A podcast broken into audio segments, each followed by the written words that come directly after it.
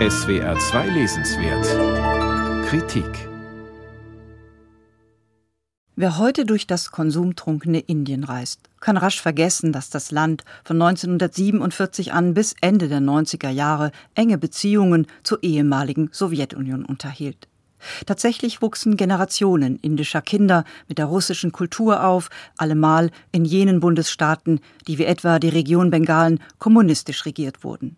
Auch die aus Bengalen stammende Autorin Shumona Sinha ist früh mit der russischen Literatur in Berührung gekommen und fand durch sie zu einer Freiheit, die ihr in der eigenen Sprache und in der eigenen Kultur verwehrt geblieben war. Von dieser Faszination, die geknüpft war an den Traum auch politischer Freiheit, handelt Sinas aktueller Roman Das russische Testament. Der nimmt seinen Ausgang Ende 2000. Wir sind in St. Petersburg. Und dort, in einem Altersheim, hat Adel, eine betagte russische Jüdin, soeben einen Brief erhalten.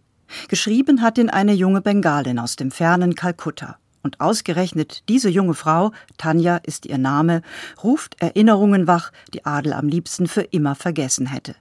Es sind Erinnerungen an ihren Vater, den jüdischen Journalisten Lev Moisewitsch Kliatschko.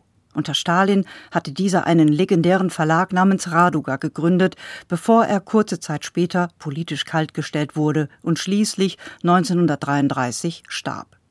Der Verlag Raduga aber blieb bestehen und wird Jahrzehnte später, wir sind Anfang 1980, für die junge Tanja zu einem Hort der Zuflucht.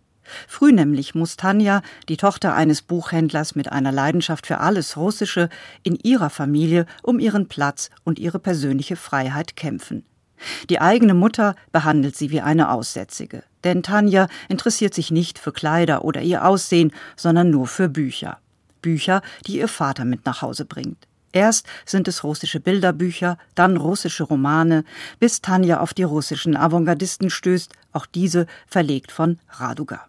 So entdeckt sie, was Sprache vermag, sie von Zeit und Ort zu befreien. Und noch etwas entdeckt sie, die Liebe.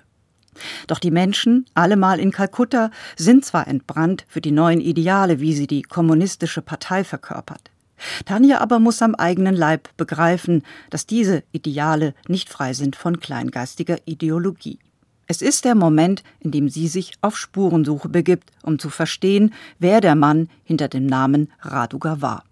Seine Geschichte erfahren wir aus den Rückblenden von Adel, in den Tagen, in denen sie darüber grübelt, ob und was sie Tanja antworten soll.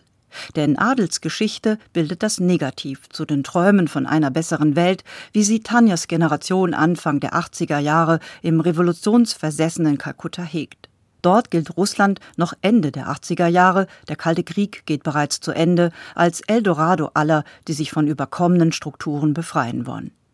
Adel aber ist die Tochter eines Verlegers, der sich nicht um Politpropaganda kümmert. Unter Stalin erlebt sie eine Zeit der dunkelsten Entbehrungen. Rettung findet die Familie einzig in Person von Maxim Gorki, und dessen Bücher sind es auch, die Tanja zur russischen Sprache und damit am Ende zu Adel führen. Wenig in diesem Roman ist erfunden. Den Verlag Raduga gab es tatsächlich. Wortgewaltig, manchmal etwas zu wortverliebt, lässt Shumona Sinja das Schicksal von Kliatschko und seiner Zeit Revue passieren. Tanja wiederum hat vieles mit der Schriftstellerin Shumona Sinja gemeinsam, denn das russische Testament ist Sinjas persönliche Liebeserklärung an die russische Literatur, ohne die Naivität zu verleugnen, mit der nicht nur ihre Generation politischen Ideen nachhing, die sich als brutal und menschenverachtend erweisen sollten. Eben diesen Schmerz teilen Adel und Tanja. Beide sind auf ihre Weise Überlebende.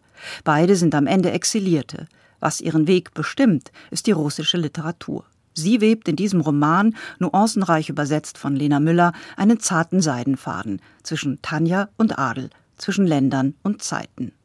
Shumona Sinja, Das russische Testament, aus dem Französischen von Lena Müller, Edition Nautilus, 182 Seiten, kosten 20 Euro.